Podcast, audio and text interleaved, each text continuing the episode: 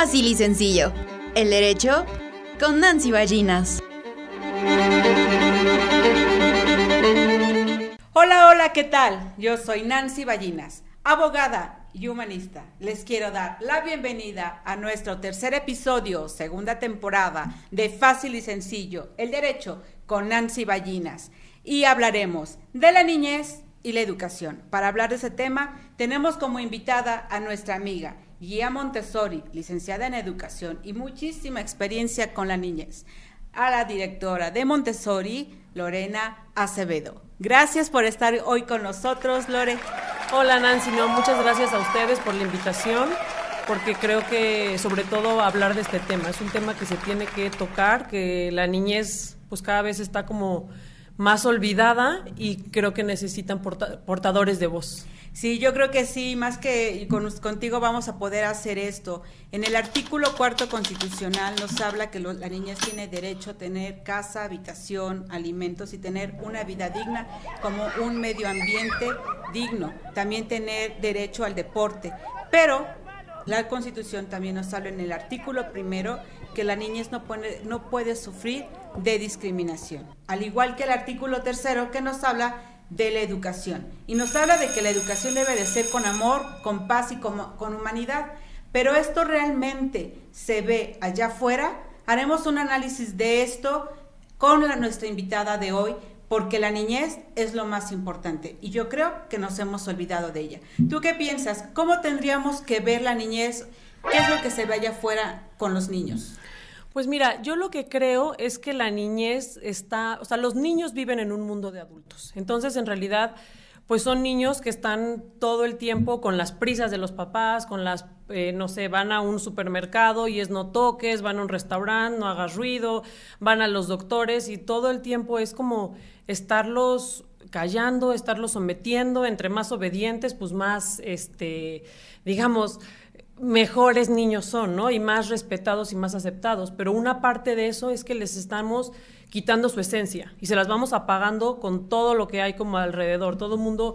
Y aparte, ¿sabes qué es lo peor? Que el negocio más grande están los niños, ¿no? Y entonces, pues hay una parte como de, del negocio, de la mercadotecnia para ellos, pero cuando se trata de pensar realmente en el bienestar de los niños, son muy pocas personas las que entienden de dónde viene esa esencia, ¿no? De, cómo se trabaja. Lo que tú me estás diciendo es una gran alerta. Siempre todos los días vemos que la niñez es la que menos se toman en las políticas públicas y en el tema de la educación se escucha muy bonito que diga que vamos a hablar del amor, vamos a hablar de la paz, pero cuando tú te vas a las escuelas es cuando te encuentras con muchos problemas. Hace algunos días la Suprema Corte de Justicia dio una sanción para el tema de bullying hacia un niño que tenía TDAH y esto no es posible que esté ocurriendo y que pensemos que no les hacemos daño a los niños. Cuando no les damos de comer a tiempo, cuando no les damos una buena alimentación, cuando no tenemos tiempo para llevarlos ya ni siquiera un cine, porque a lo mejor no todos tienen para un cine, pero sí un parque recreativo, ¿no?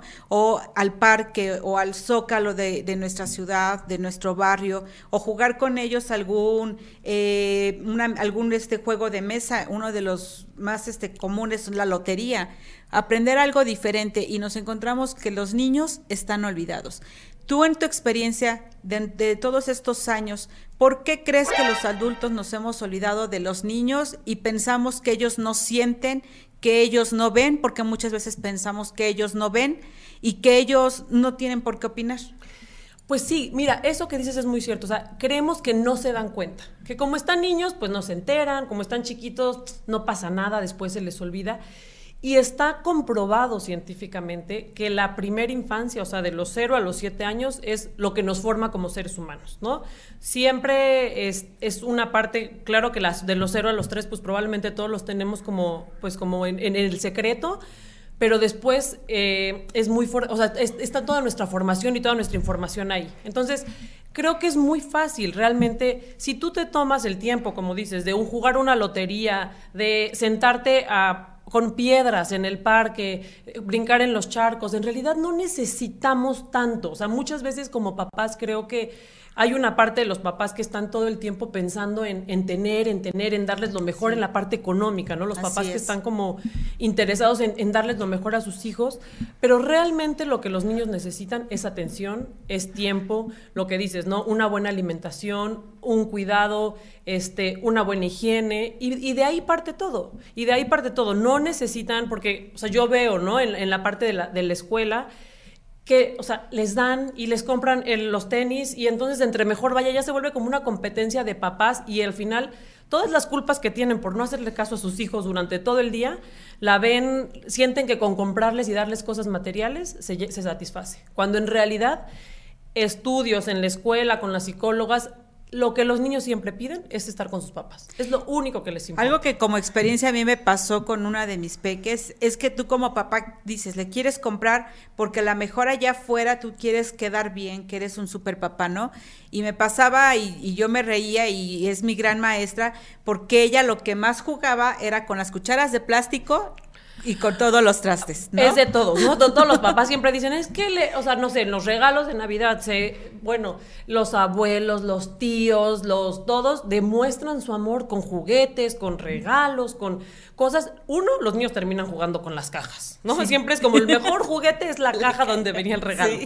Y el otro es que ellos quieren a alguien con quien jugar. Sí, o sea, llame, y sobre todo los papás, ¿no? O sea, llámese papás, llámese hermanos, llámese abuelos. O sea, si tú realmente te quieres acercar y conectar con un niño, solo bájate a jugar un momento. O sea, y de ahí pues o sea, regalarle eso, o sea, creo que le regalas como una experiencia para toda la vida y es de lo que nos acordamos, ¿no? Tú sí, bueno, yo en lo personal que hago como mucho trabajo personal, muchas terapias, el la parte que, que, siempre llega como al trabajo es el niño interior. Y entonces siempre te regresan como a tu primera infancia.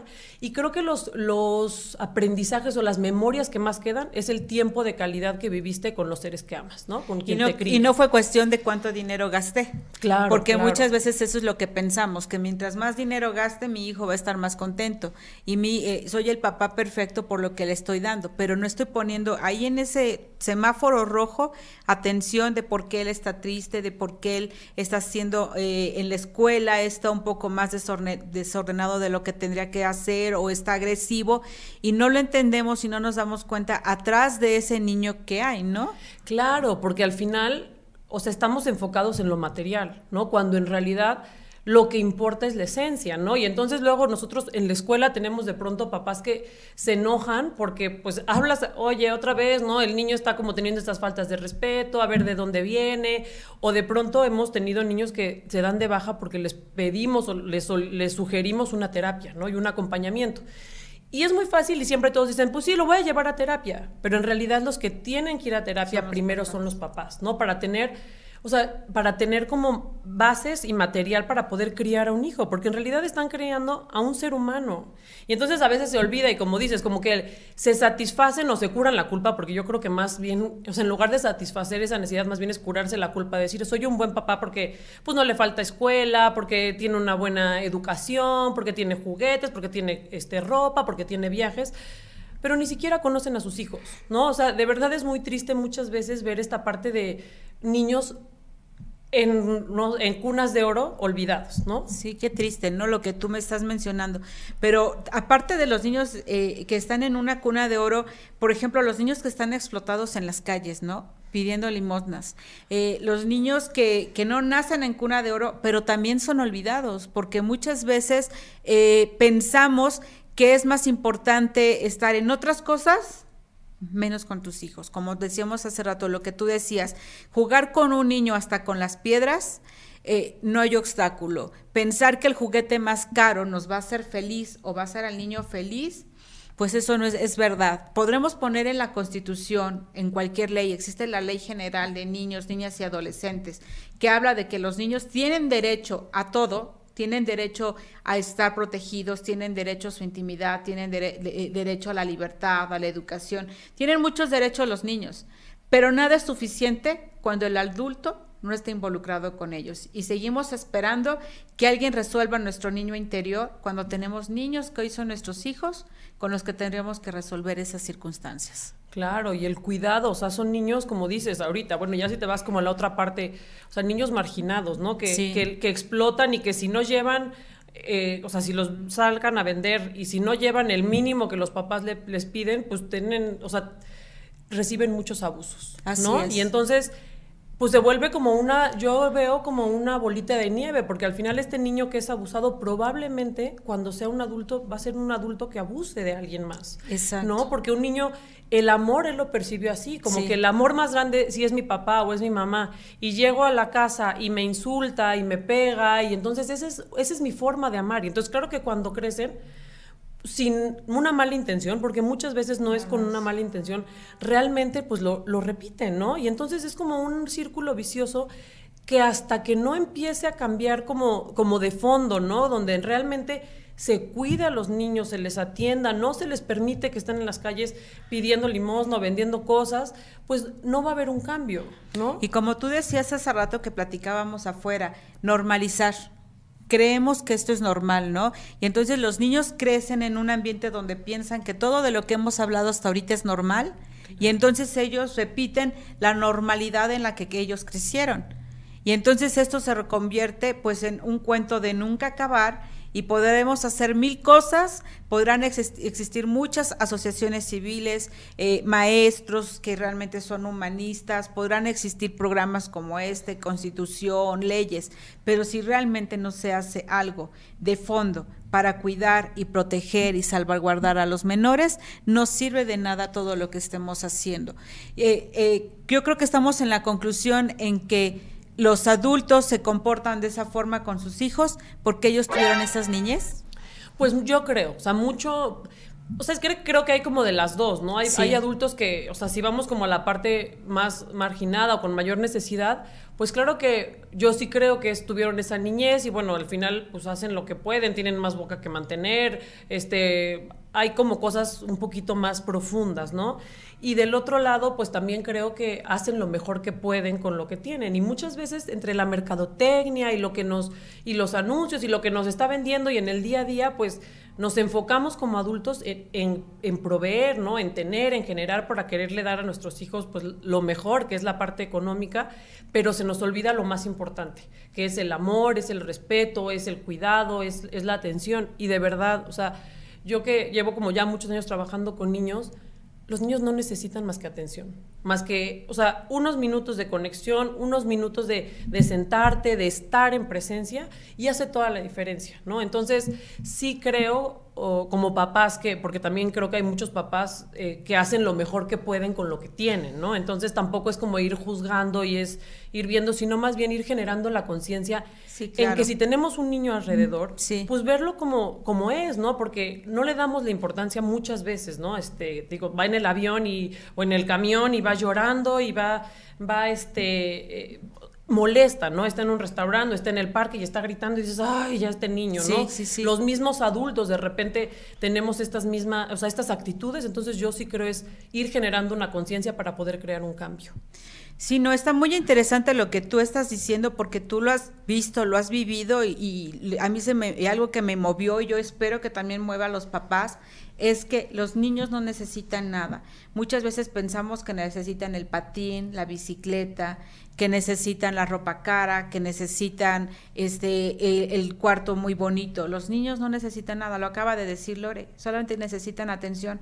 No, no sirve de nada una bicicleta rumbada cuando un papá nunca llega a jugar con él. No sirve de nada una pelota de fútbol o de básquetbol cuando papá no va a estar para enseñarles, o mamá, porque no solamente dejémosle esto al papá, no sirve de nada un juego de mesa cuando la familia no está involucrada y no se sienta a jugar ese juego de mesa.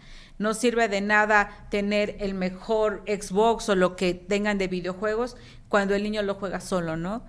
Sería, lo más importante sería que existiera el amor, porque muchas veces nosotros decimos, eh, mi hijo no está bien en X, Y escuela y terminamos echándole la culpa al profesor, porque nuestro hijo no está bien, porque nuestro hijo no va bien en la escuela pero eh, nunca nos hemos sentado a pensar, ¿por qué mi hijo no va bien en la escuela? Claro, asumir la responsabilidad, ¿no? Que es ser padre, ya soy padre y asumo esta responsabilidad, ¿no? Y generalmente, solo quiero decir es que si un niño, eh, si hay algo en la escuela, lo ideal sería trabajar con los papás. O sea, los niños no necesitarían terapia en realidad.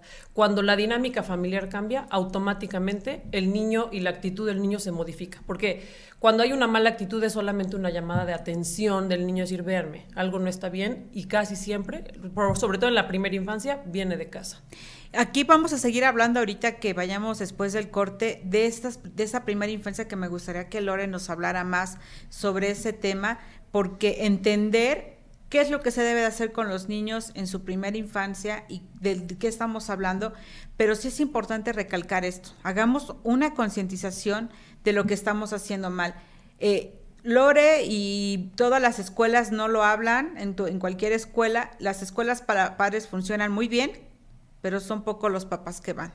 Entonces tú no puedes arreglar, tú por más como escuela que des el todo por el todo, si las escuelas para padres no están funcionando porque no hay compromiso, ¿cómo se podría trabajar con esos papás, no? Claro. Claro, es un, es un todo. Yo siempre digo es que es un triángulo en la escuela en la que estén, ¿no? Sí, claro. Es, o sea, el niño, los papás y la escuela. Entonces, para que esto funcione, necesitamos tener esta comunicación, necesitamos ir como hacia el mismo lado que estar jalando, porque como bien lo dices, ¿no? Si la escuela eh, le intenta, tienes un maestro que, que está súper empeñado, el ambiente está listo y todo, pero en casa no hay este, apoyo o, este, o esta contención, no va a funcionar, ¿no? Y al final, pues es triste porque los únicos perjudicados realmente son nuestros niños, o sea, son los niños, ¿no? Este, y entonces es como regresas, hay muchos derechos, hay muchas cosas que los cuidan, pero en realidad los cuidadores principales o el lugar donde debería ser más seguro, que es la familia, pues es a veces el más inseguro, ¿no? Así es.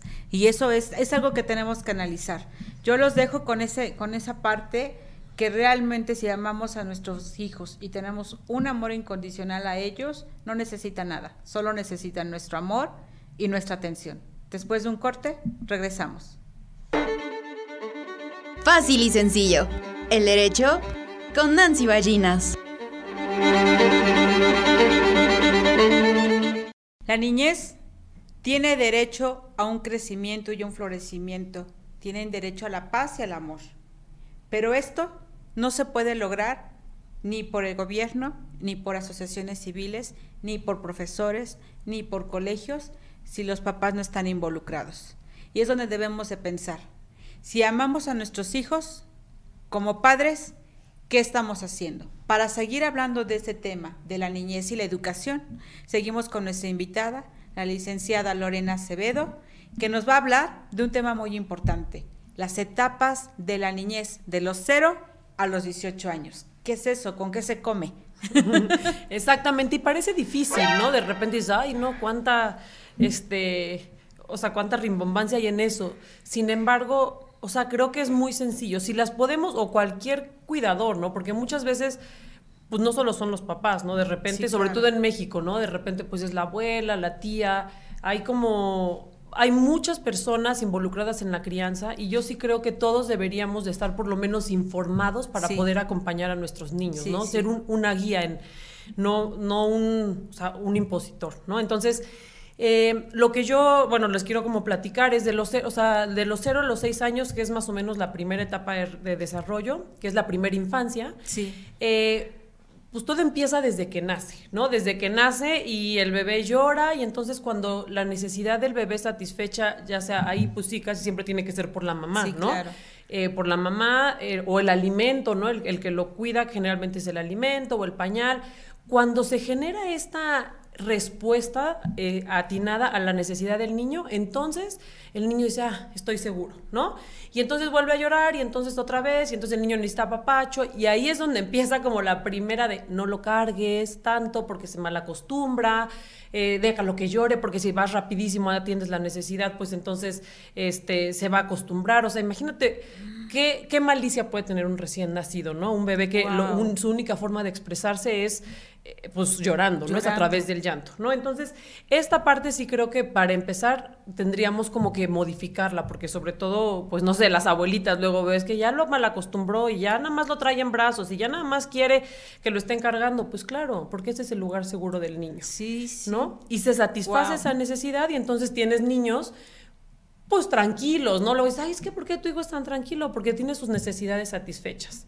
Ahora, ya después empieza a caminar, empieza como a hablar, ¿no? Como que ya es la primer, el primer lenguaje que, que, ya puede generar un niño para hablar y para poder satisfacer esa necesidad. Sí. Entonces es entender que en esta infancia el entorno en el que nosotros pongamos al niño es al que se va a adaptar y, el que va a normalizar. Entonces, imaginémonos, yo siempre digo, es como una esponjita. Yo tengo una, y esa es la primera infancia, así tal cual y así de fácil. Si una esponja tú la pones en agua limpia, en agua pura, en, ¿no? O sea, la esponja va a absorber esa agua, sin distinción. Sí, sí, sí. Si la pones en agua contaminada, en agua sucia, en agua, este... Hasta si tiene aceite, ¿no? Hasta si tiene aceite, igual lo absorbe. Es lo mismo con el, con el cerebro y con la, y con la, ¿no? Con, con el niño. En el entorno en el que lo pongamos, eso es lo que va a absorber. Y eso es lo que se va a quedar grabado en sus células y lo que va a formar el adulto del, del, del mañana, ¿no? Luego sigue la siguiente etapa, que es de los 6 a los 12. Esta etapa ya se vuelve más razonadora, ¿no? Ya luego empezamos a ver como, ay, ¿por qué los niños son tan contestones? ¿Por qué ya empiezan, todo argumentan? Ya empiezan a, tener la parte social, ya empiezan, es la primaria, ¿no? Sí pero físicamente no tienen tantos cambios como en la primera infancia. Si nosotros vemos de los 0 a los 6, pues hay un montón de cambios, ¿no? Muchísimos, muchísimos. De los 6 a los 12, pues digamos que solo los dientes y se estiran. La salud de los niños de esa edad ya es mucho más este, más fuerte, ya no se enferman tanto, ya tienen como esta parte este, social, siempre, ¿no? Les va a decir es que eso no es justo, porque a mi hermano, porque a mí no, porque al de a mi amigo, o sea, ya empiezan como a compararse porque realmente se están preparando para, para empezar, ¿no? A, estar en esta, en esta sociedad, para entender el mundo en el que viven. Y después sigue, bueno, de los 12 a los, a los 18, hay otra etapa también muy vulnerable. Eh, bueno, yo hablo desde la filosofía Montessori, ¿no? María Montessori decía que, y bueno, y no solo María Montessori, los psicólogos actualmente dicen que si, si, la primera etapa no estuvo satisfecha, en la adolescencia todavía se puede hacer algo, ¿no? Porque es como una etapa igual vulnerable en el que hay muchos cambios físicos, hormonalmente hay mucho movimiento. Y, también llegamos en un momento en el que como papás o como cuidadores siempre es como, ay no, el adolescente, ay no, el jovencito, ay no. Y nos alejamos. Los empezamos a alejar y nos empiezan a dar como hasta, ay no, yo con adolescentes no trabajo, ¿no? Yo de repente en la escuela, así de, ay no, yo los adolescentes, ay es que está de la edad de la choquis, y ay es que está... Y ni los aguanto. Ni los aguanto. Y entonces imagínate, el niño va absorbiendo esta parte de, pues ni mi mamá, mi cuidador, mi prima no me soporta, pues ni yo. O sea, ellos, o sea, aquí ellos están como, pasa un cambio interno en el que empiezan realmente ya a formar su criterio para la vida, ¿no? Claro. Y entonces luego queremos que en las 18 o a los, cuando acaben la prepa escojan la universidad, pero pues en realidad, ¿qué, carrera van a hacer? Pero pues nunca los acompañamos, ¿no? Y entonces fuerte. Hay, hay como esta parte que que cuando ves más profundo, pues de repente pues crecen solos, ¿no? Y, y como a la vida y a la buena de Dios, cuando en realidad como adultos, yo digo, como, o sea, desde, desde el, papel que te toque, ¿no? Porque creo que los papás pues es lo más importante, pero hay niños pues que el papá se tiene que ir a otro país para poder o trabajar más, la mamá tiene que estar, pero sí creo que tendríamos que generar una, una conciencia desde cómo vamos a educar a nuestros niños. Que podríamos salvarlos de muchas situaciones, ¿no? De muchísimas. Y entonces es donde decimos, eh, es una segunda oportunidad que nos da la vida para hacer algo por nuestros hijos. Para un poco como para sanar lo que no se hizo en la primera infancia, porque aparte en la adolescencia, si estas o sea, si estas etapas no están satisfechas, es cuando empiezan, pues no traen una autoestima fuerte y entonces, pues si el amigo le dice, ven, vamos a probar esto, o vamos a tomar, o vente, vámonos de, de pinta, entonces pues no tienen esta parte bien cimentada y entonces empiezan a hacer lo que la gente o que los otros amigos les dicen. Y es una parte bien vulnerable porque hoy nos estamos encontrando con un fenómeno muy triste eh, a nivel social, donde los niños de 12 a 18 años están consumiendo droga, se están alcoholizando y eso es, una, es algo realmente un problema social en el que nos estamos enfrentando y que se puede solucionar tan fácil, ¿no? Yo sí creo. O sea, cuando las necesidades de los niños de, la, de las primeras etapas de desarrollo están satisfechas, es mucho más difícil que alguien eh, incentive a un niño, a nuestros adolescentes o algo, a hacer algo que no quieren. O, wow, qué antes, si generas esta confianza antes, le va a decir a la mamá o al papá, oye, fíjate que, o lo probé, ¿no? Porque pues, Sí, igual claro. y de repente lo agarró, o lo probé, o mamá, estoy acá, hoy lo probé, ven por mí. O sea, ya, o sea, ya en la adolescencia ya corren riesgos de los cuales su vida depende. Y yo sé, yo soy más de las que prefiero que me lo digan a que me lo oculten y se convierta en una desgracia peor, ¿no? Claro, y esa es la confianza que hay que darles, ¿no? Yo apenas asistí a una conferencia en donde decían, es que lo primero que tienes que generar en tu hijo es que te lo, o sea, si tú generas esa confianza, aunque después le- le- no hables con él, te enojes, porque bueno, tampoco le vas a ir solapando, ¿no? Las Ni le vas a apapachar Ni le vas a hizo. apapachar lo que hizo, pero que sepa que bueno o malo siempre puede acudir a ti, ¿no? Yo a- a- leía un libro que nos decían que hay que decirle a nuestros hijos como no hay nada en este mundo que hagas para que te quiera menos y nada en este mundo que hagas para que te quiera más. Mi amor por ti siempre va a estar. Entonces, cuando no condicionas tu amor con las acciones de los niños, ellos entienden realmente que el amor es incondicional. El error que cometemos muchos papás, ¿no? Este, si sacas 10, te voy a dar este premio. Y, y no tendría que ser así. El niño tiene capacidad para sacar los dieces y tiene que sentir él mismo que puede sacarlos y que no necesita un premio para lograrlo. No, y, la, y digamos, la escuela es una obligación. Sí, ¿no? claro. Al final. Entonces, pues es tu obligación y solo estás cumpliendo con tu obligación. Claro que como mamá, si sacas 10 me da gusto, ¿no? Pero las consecuencias de esto vas a ser para ti. Porque probablemente si es un niño que, que estudie, que saque buenas calificaciones, probablemente puede conseguir una beca, el día que quiere estudiar se puede ir a cualquier lugar. Entonces el beneficio más allá de un premio está en el niño. y, ¿no? y va a poder cumplir todos los sueños que tenga y quiera, ¿no? Pero todo esto realmente es un análisis muy importante. Dicen que hay un lugar donde los niños viven en humanidad y viven en paz y en amor. Muchas veces yo he escuchado como mamá que eso es una utopía y que eso no existe, que no, se, no podemos encontrar lugares así. Eh, afortunadamente sí existen. El método Montessori. ¿Qué es el método Montessori? Pues mira, el método Montessori eh, ahorita eh, está, digamos, como pensado, siempre es como una, hay una educación para niños especiales, ¿no? Es una Sí, parte como que se lo- escucha. O es la educación en donde los niños hacen lo que quieren, ¿no? O es una eh, educación pues muy diferente y ni la entiendo y pues no me interesa.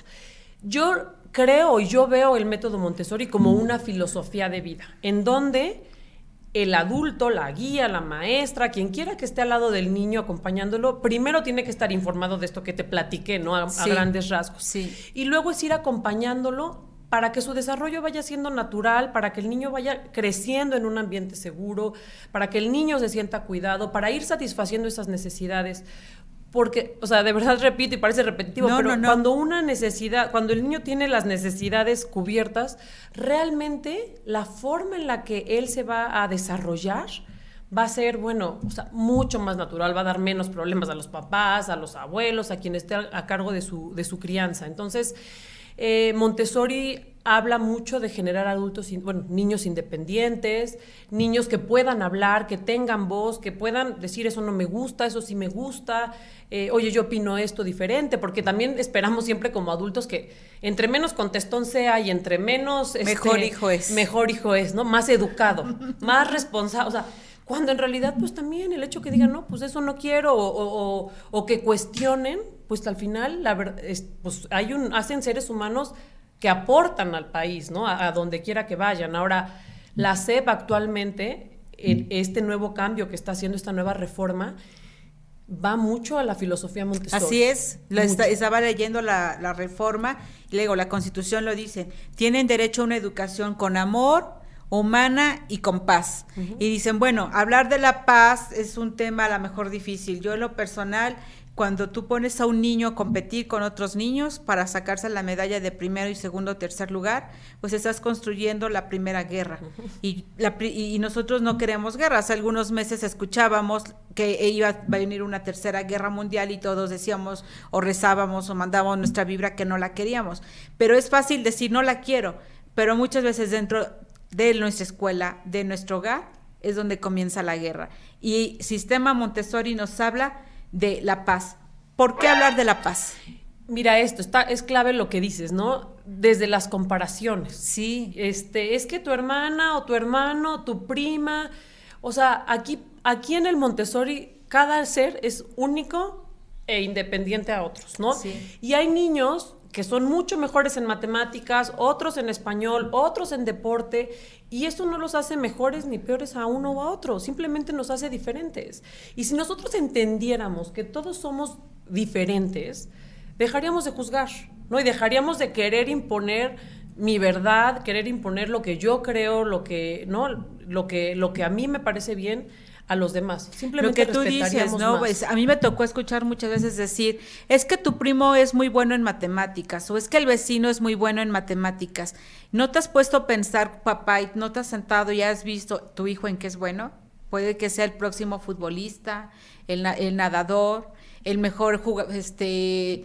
Pintor. Eh, no sé, o sea, hay muchas cosas yo, por ejemplo, el tema de arte, wow, he, visto niños tan talentosos que logran muchísimas este, cosas en el tema del arte, encantando, pintando, y nos enfocamos que si no eres bueno en matemáticas no sirves para nada, ¿no? Claro, y entonces sabes que lejos de decir, ay, quiero ser bueno en matemáticas, me creo que soy pésimo en matemáticas. Y entonces, por ejemplo, en la filosofía Montessori, algo súper bonito es que aprenden mucho con material. Entonces, realmente la abstracción, porque las matemáticas son abstracciones, pues llegan después, pero antes hay un trabajo con el material, hay un trabajo con, con esta parte del, del, universo. María Montessori hablaba que pues todo el universo es lo que nos enseña, ¿no? Y entonces en Montessori, por ejemplo, luego dicen, ay, es que no, en otras escuelas pues ya están viendo esto en el programa pero Montessori toma como la parte en la que el niño tiene interés. Entonces van, ves a niños que van a museos o ven exposiciones y saben lo que hay ahí, ¿no? Sí, sí, saben qué obra es, saben quién, saben quién es el, artista,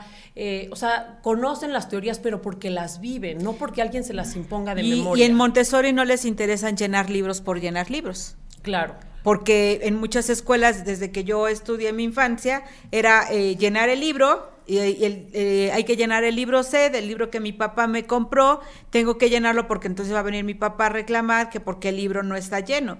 Eso es importante, no, no es importante tener un libro lleno. Sin, realmente lo importante es ver cuánto tu niño aprende, cuánto tu niño sabe y muchas veces tú les preguntas a los niños Montessori y los niños Montessori te pueden contestar cualquier tema de biología. ¿Y sabes qué? Y si no te contestan, no tienen miedo de decir, no sé, pero voy a investigar. Y, que hay muchos tabús sobre eso, ¿no? Claro. El, poder tú decir, este tema no lo sé. porque te dicen que tienes que saber todo. Y si no sabes todo, no eres nadie. Exactamente, ¿no? eres suficiente, no sabes. Cuando puedes decir, pues no todos sabemos todo, ¿no? Así es. Pero lo más importante es decir, ay, pues no sabía, pero bueno, me voy a investigar, ¿no? Y entonces empiezan a investigar en libros, eh, con, con la maestra, usamos un poco la tecnología, ¿no? Buscamos no usarla mucho hasta secundaria porque también nuestros niños están inmersos en esta, en esta tecnología que se pierden. Entonces, regresamos en Montessori mucho al contacto con la naturaleza, a lo básico, ¿no? Porque si hay un niño que está en contacto con la naturaleza, es un niño que está conectado con él, con lo que siente, y entonces genera seres que están como en un presente y sabiendo cómo satisfacer sus necesidades y pudiendo hablar, ¿no? En Montessori, por ejemplo, si hay un conflicto, luego dicen, es que el bullying está todo lo que da, y, y lo que nosotros siempre decimos en Montessori es que en Montessori siento que como generas esta palabra, yo puedo decir, a mí no me está gustando lo que tú me estás diciendo. Y claro, no es como que no se molestan, no es como que no pasan cosas, porque al final, pues es la vida, ¿no? Siempre van a pasar cosas, vienen de historias, de, de vidas diferentes los niños. Lo importante es saber qué van a hacer para solucionarlo. Y reconocer esta parte, que es el valor que les dan a la niñez en Montessori. Vamos a seguir hablando de este tema después del corte. De eso no, ah, no hay ninguna, nos van a platicar más que es un guía Montessori, cuál es la función y por qué los niños eh, aplican más, el medio ambiente no lo ven en un libro ver el medio ambiente en un libro, pues es algo que eh, hacemos mucho en la educación tradicional y que muchas veces nos los preguntan de adultos y decimos, ni me acuerdo. Pero qué padre es cuando vas y, agarras a la tortuga, agarras a la gallina, aprendes a hacer este tipo de interactuar con los animales, que es lo que se hace en Montessori. Vamos a verlo después de este corte. Fácil y sencillo. El derecho con Nancy Ballinas. Todo el tiempo escuchamos en redes sociales, en televisión, la inclusión. Hay que incluir a todos los niños, porque nadie es, todos somos especiales, todos somos diferentes, todos tenemos nuestras actitudes, pero existen niños especiales, con características especiales. Y hemos encuadrado al sistema Montessori como niños especiales, pero nadie habla de la inclusión. Todos decimos, sí, incluimos y nos sacamos una foto, no sirve de nada. Eso no es realmente la inclusión. En Montessori se trabaja la inclusión. Para seguir hablando del sistema Montessori, que es realmente un parteaguas de una educación mejor para México, seguimos con nuestra amiga, la invitada, licenciada Lorena Acevedo. ¿Qué pasa con ese sistema de inclusión del que tanto se habla y muchos no hacen? Exacto, como dices, bien dices, ahorita está como de moda y el día del autismo y hay que ayudar y hay que apoyar y generen, pero en realidad cuando alguien tiene un caso cerca, pues le huyes, ¿no? Dices, no, eso no quiero. Bueno, les platico un poquito. María Montessori fue hace, pues, hace, ella fundó el método hace 115 este, años. Entonces, bueno, para su edad, para el tiempo, era una visionaria. Era médico y la pusieron cuando se enfocó a la parte de educación en la parte de niños especiales. Como que, ah, pues tú quieres ser doctor, dices que eres buena, pues ponte a trabajar con niños especiales.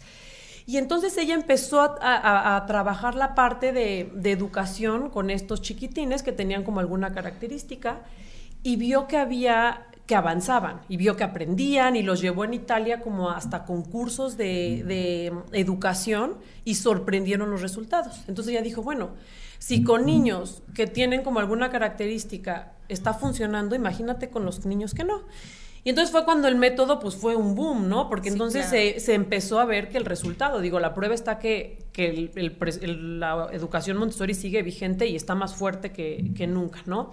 Entonces, claro que Montessori también habla esta parte de, incluir, ¿no? De, ser, pues todos somos diferentes, eh, todos tenemos habilidades diferentes y esta parte de, recibir y de acoger y no solo de, pues, de recibir por recibir, porque ahorita creo que ya es como pues no, tú me lo, me sabrás decir, es, como, es una obligación de cualquier escuela recibir a un niño eh, que tenga como alguna necesidad especial. El chiste es que lo recibo y qué hago con eso. Y, por, y por ley es establecido que tú tienes que recibir a un niño con eh, cualquier cualidad especial y tienes que darle el trato que se merece.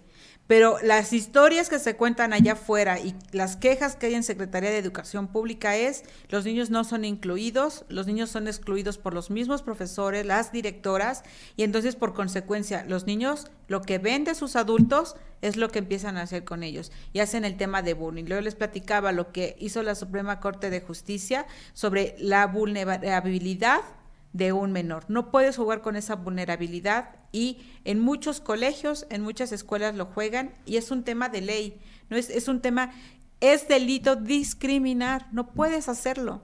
Y entonces, ¿por qué las escuelas lo hacen? En Montessori no. No, o sea, porque al final al ser, al buscar esta parte de todos somos diferentes y respetarnos, pues cuando hemos tenido, ¿no? Niños que vienen con alguna, con alguna discapacidad, con algún tema especial, realmente los niños empiezan a verlo como, pues como alguien diferente que, que, no, por ejemplo, hemos tenido chiquitines que, que, tienen autismo y entonces, pues la característica del autismo es que si de repente hay ruidos muy fuertes o si de repente algo se cae, si los horarios no están como bien establecidos, entran en crisis. ¿Y qué pasa? Que los niños aprenden a entender y a ser hasta cuidadosos, ¿no? Decir, chin, ya es la hora, vámonos al jardín porque pues si no le, le, le cuesta, ¿no? Y entonces es como ir realmente respetando desde la convivencia a cualquier, cualquier tipo de, niño, de, persona, ¿no? Que, que, viene a... Y la experiencia padre, ¿no? Que, que los niños pueden este, convivir con otros tipos de niños y entrar en ese respeto. Y ellos desde pequeños entienden que todos son diferentes. Y en esa diferencia existir un respeto como humanos, ¿no? O sea, es algo que realmente ellos concientizan y que a ellos no les espanta, que a ellos no les va no les va a producir discriminación, no les va a producir eh, hacer bullying, porque ellos entienden que todos somos diferentes. Sí, pero fíjate, ahorita que, lo mencionas y digo, a los niños no, pero muchas veces a los papás sí. O sea, nosotros que somos una escuela incluyente, ¿no? Que, un, o sea, que en realidad incluyente a mí se me hace como una pues medio tontería, porque en realidad pues no tendríamos que incluir a nadie, ¿no? Son todos los niños. todos bienvenidos. Exacto, todos bienvenidos. hemos tenido, o yo he tenido en lo particular, un caso que me marcó mucho, que llegó una mamá y me dijo, es que yo no puedo, con que, o sea, yo no tengo la culpa que este niño tenga autismo y que es, porque había como dos niños con alguna situación especial, mi hija no lo tiene y yo no estoy, de, o sea, yo no estoy de acuerdo que conviva, que vea sus crisis, porque en mi, en mi casa el ambiente está muy bonito como para que venga a ver aquí todas estas cosas. Y mi respuesta fue, pues entonces no está en el lugar correcto tu hija. Así es. O sea, yo no voy a mover a estos niños porque esto es un lugar seguro, esta es una realidad. Y si realmente tú estás poniéndole a tu hija, porque iba como en cuarto, este, estos tabús y no le estás permitiendo que incluya, que, abrace, que entienda la diversidad, pues este no es el lugar para ti. ¿no? Y lo más este, complicado, complejo, es que muchas veces nosotros queremos poner a nuestros hijos en una esferita. Y cuando tú creces, cuando realmente tienes que salir al mundo exterior, en el mundo exterior hay de todo. Y si tú no comienzas a aceptarlos, está evolucionando nuestra sociedad, está cambiando. Y a lo mejor en el trabajo te encuentras esta inclusión. Y entonces vas a salirte de elaborar del trabajo de tu vida, de tus sueños, solo porque te enseñaron a no incluir. Tenemos que analizar lo que estamos haciendo como papás, ¿no? Claro, porque al final ahorita es como, o sea, está realmente excluyendo, o estaba la mamá, ya al final como creo que se pudo, ¿no? Como entrar en una reflexión y entendió y, y, no, y la niña, o sea, chistoso, pero hasta que los papás aceptaron, la niña empezó a aceptar el ambiente, ¿no? Entonces volvemos a lo mismo, los papás son pues quien ponen la pauta, ¿no? De la educación y la crianza. Sí, los adultos somos los que hacemos las cosas muchas veces mal. ¿Qué, qué son las guías? En Montessori no se hablan de maestras, ¿verdad? Sí, no fíjate que no se hablan, no nos hablamos de maestras, casi siempre se habla de como de tú, ¿no? Eso es como algo que hemos visto, de repente cuesta, ¿no? Porque los que venimos o vienen como de una escuela como más tradicional, pues estamos muy acostumbrados como a las jerarquías, a, ¿no? a hablar de usted porque creemos que desde ahí viene el respeto, ¿no? En Montessori buscamos el respeto desde una admiración. Entonces, realmente más que maestros, en donde, pues maestros, yo soy la maestra, yo soy la protagonista y yo soy la que me luzco con mis alumnos, es una guía. María Montessori los llamaba guía porque decía que eh, las guías o las maestras, este, bueno, nosotros llamamos guías, alumbraban, eran como una lámpara que mostraban el camino y entonces luego se hacían un lado para que el niño siguiera el camino. Wow, qué padre. Y entonces en esta parte, pues el niño va escogiendo como su camino, la guía lo va acompañando porque siempre están acompañados, ¿no? No es como, ah, pues ya estás listo, ya todavía, ahí ve, o tú escoges o haz lo que quieres, porque en realidad como en Montessori es que hacen lo que quieren. No, yo sí creo que en Montessori los niños quieren lo que hacen. Entonces, buscamos que, o sea, que el niño se sienta una confianza con, con, la guía. Por eso en Montessori los años son de, los ciclos son de tres, ¿no? Ok. Entonces, por ejemplo, taller uno son tres años, están con las mismas guías. ¿Por qué? Porque en estos, porque en estos tres años, primero, segundo y tercero, que están en un solo salón, la guía realmente conoce al niño, la guía es un vínculo con el niño, la guía, la guía sabe si viene cansado, cuáles son sus pasiones, qué le gusta, y entonces realmente lo acompaña desde, desde un, uno a uno. Y entonces, pues el niño genera una confianza y lo que María Montessori siempre habla y, buscamos es que más allá que la obediencia venga por, por los castigos o por las amenazas o porque lo mando yo y yo soy la maestra o la directora, sino por la admiración. O sea, digo, si nos ponemos como a reflexionar todos, es como a quién seguimos, a quién admiramos o a quién nos impone algo, ¿no? Cuando hay una admiración, es como, ay, me encanta cómo piensa. Y un líder natural, ¿no? Un líder natural. Entonces investigo y entonces como que, que, la sigo, porque sí creo que, o sea, si los niños empiezan a sentir esta admiración, pues empiezan a aprender y empiezan a seguir a la guía natural. Y no, ellos, no se sienten con una imposición, eh, con una desconfianza de poderle decir a la Miss, oiga, este, quiero hacer esto de esta forma o me siento incómodo con lo otro. Nace una inspiración a donde hacen una conexión de amor y entonces ellos pueden evolucionar y crecer hasta donde ellos quieran. Claro, y la guía los acompaña, ¿no? Y él no es, o sea, digo, hay cambios, son cosas chiquitas, pero que hacen diferencias grandes, ¿no? Como hasta la ida al baño, por ejemplo, en Montessori, o sea, no tienen que pedir permiso para ir al baño, porque en realidad, pues, ellos van cuando su cuerpo lo necesita, o este, hay momentos, ahorita con lo del uso del cubrebocas, pues de pronto es como, me siento como agobiado, necesito salir y pueden salir a, a, quitarse el cubrebocas, a tener contacto con la naturaleza, a respirar el aire para poder regresar. Entonces es como, yo veo a Montessori, como te decía al principio, más que un método de enseñanza, es una filosofía de vida, ¿no? En donde está al alcance de todos, porque de repente digo a los papás, es que no es que o esté caro, o sea, puedes generar un ambiente Montessori en tu casa, ¿no? O sea, ¿Cómo? Escuchando a tu hijo, respetándolo, eh, dejando que opine, negociando, o sea, como que hay, pero viene cosas básicas hasta escogiendo qué ropa se va a poner, ¿no? O sea, como cosas chiquitas que podemos ir haciendo un cambio en, esta parte de los, pues de los niños, ¿no? ¿Qué se hace en Montessori Atlixco? ¿Cómo aprende, cómo es un día de los niños de primaria, como nosotros lo conocemos afuera, en Montessori son taller, ¿qué es un día normal de un niño de primaria en Montessori? Pues mira, el, lo más padre, lo que yo veo como súper, así como que me llena el corazón cada que llego a, a, trabajar, es que los niños van con gusto, ¿no? Así es que los niños van contentos de, que es un día más, ¿no? Entonces, generalmente los niños llegan, este, entran a su ambiente, tienen que prepararse, no hay zapatos, entonces se ponen la ropa, los zapatos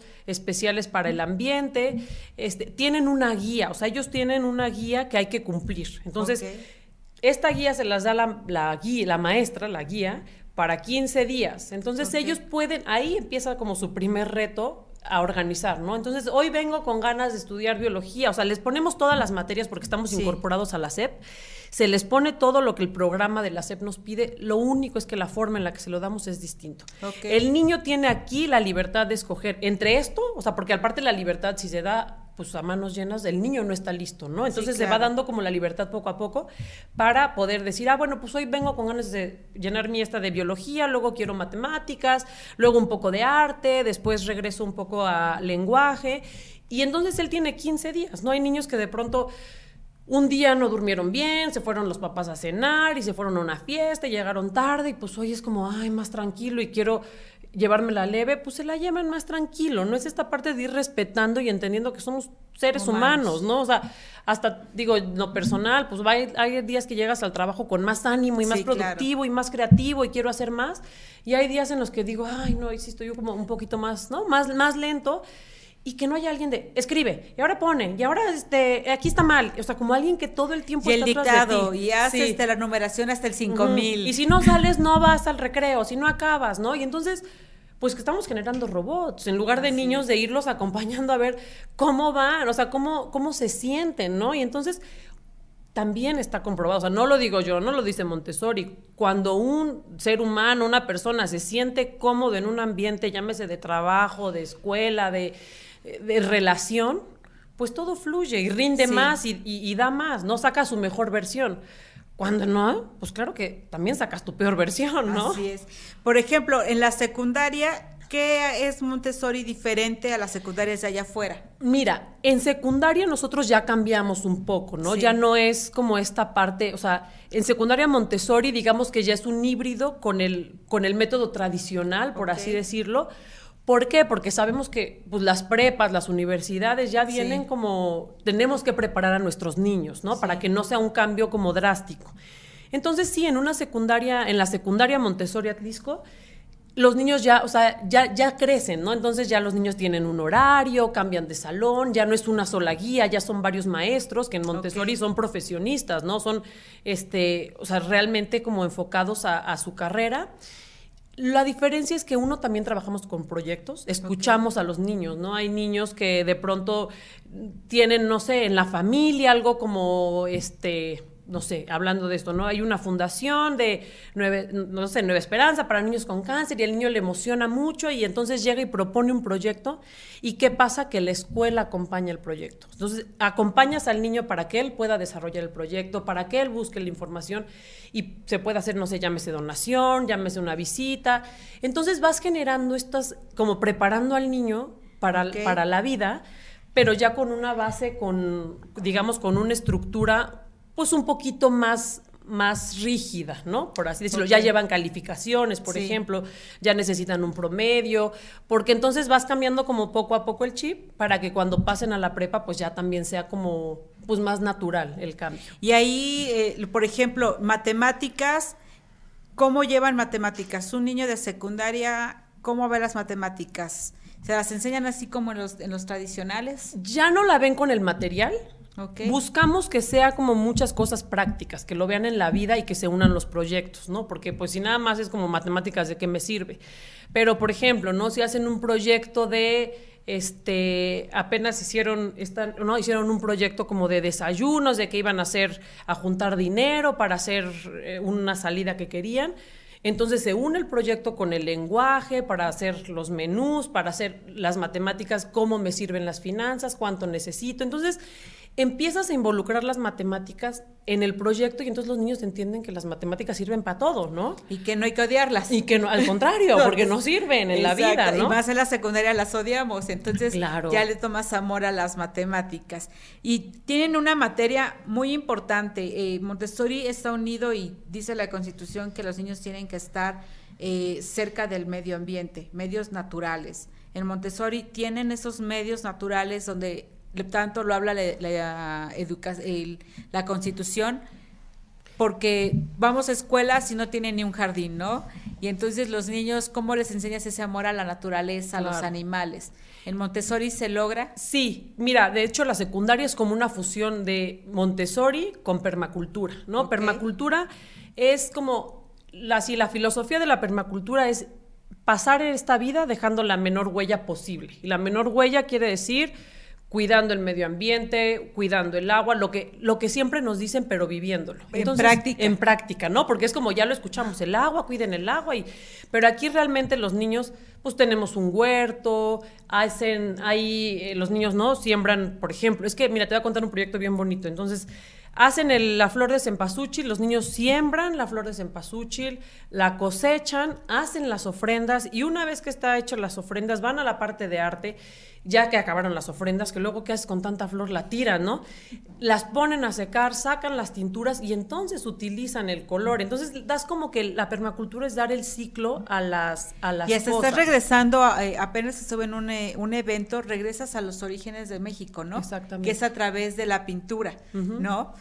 Muy interesante todo lo que nos están diciendo. Debemos hacer un análisis realmente importante y debemos de analizar qué quieren nuestros hijos y cómo podemos ayudarlos. Una opción, ya lo dijimos, es Montessori si queremos que nuestros hijos realmente vean la vida con amor, con paz y humanos, porque es fácil hablar de la inclusión y no incluir a nadie, es fácil hablar de la eh, igualdad y de la paz y en nuestra familia estemos haciendo guerras. Yo creo que este tema el día de hoy nos deja muchos aprendizajes. Agradezco mucho la presencia de la licenciada Lorena Acevedo el día de hoy porque nos enseñó, nos mostró que si hay otra forma de vida y que podemos rescatar a nuestros niños y a nuestros adolescentes para hacer algo diferente. Lore, ¿algo más que quisieras este, comentarnos o a dónde pueden encontrar a Montessori? Bueno, nosotros eh, nos encontramos en Camino en Exatengo. Eh, la verdad es que de repente sí nada más como decir, es que Montessori está muy caro, que se acerquen, si les interesa la filosofía, si realmente tienen como el interés de hacer una educación diferente para sus hijos, hay muchas becas, hay muchas oportunidades y lo que realmente nos importa también es generar una conciencia en la comunidad, respetando siempre a los niños y en la etapa en la que estén. Entonces, pues yo los invito a que si les interesa, si les gusta, que no tengan miedo a, los costos, porque luego es como un tabú ahí que está, que siempre podemos como, como acompañarlos y, somos una comunidad chiquita, entonces también eso nos permite como poder estar como relacionándonos uno a uno con todas las familias. ¿Y en redes sociales? En redes sociales estamos en Facebook eh, como Montessori Atlisco y en Instagram también. Y bueno, pues es este también darte las gracias por la invitación, un placer. Un honor tenerlas aquí a ustedes, que siempre este, yo he aprendido mucho de ustedes y para mí es un honor tenerlos. muchas gracias, Nancy. pues gracias, nos vemos hasta pronto y no se olviden, estamos en redes sociales, en Spotify, en TikTok, en YouTube, en Facebook, en Atlixco Radio. Nos vemos pronto, con los pies en la tierra y las manos en el corazón. Fácil y sencillo. El derecho con Nancy Ballinas.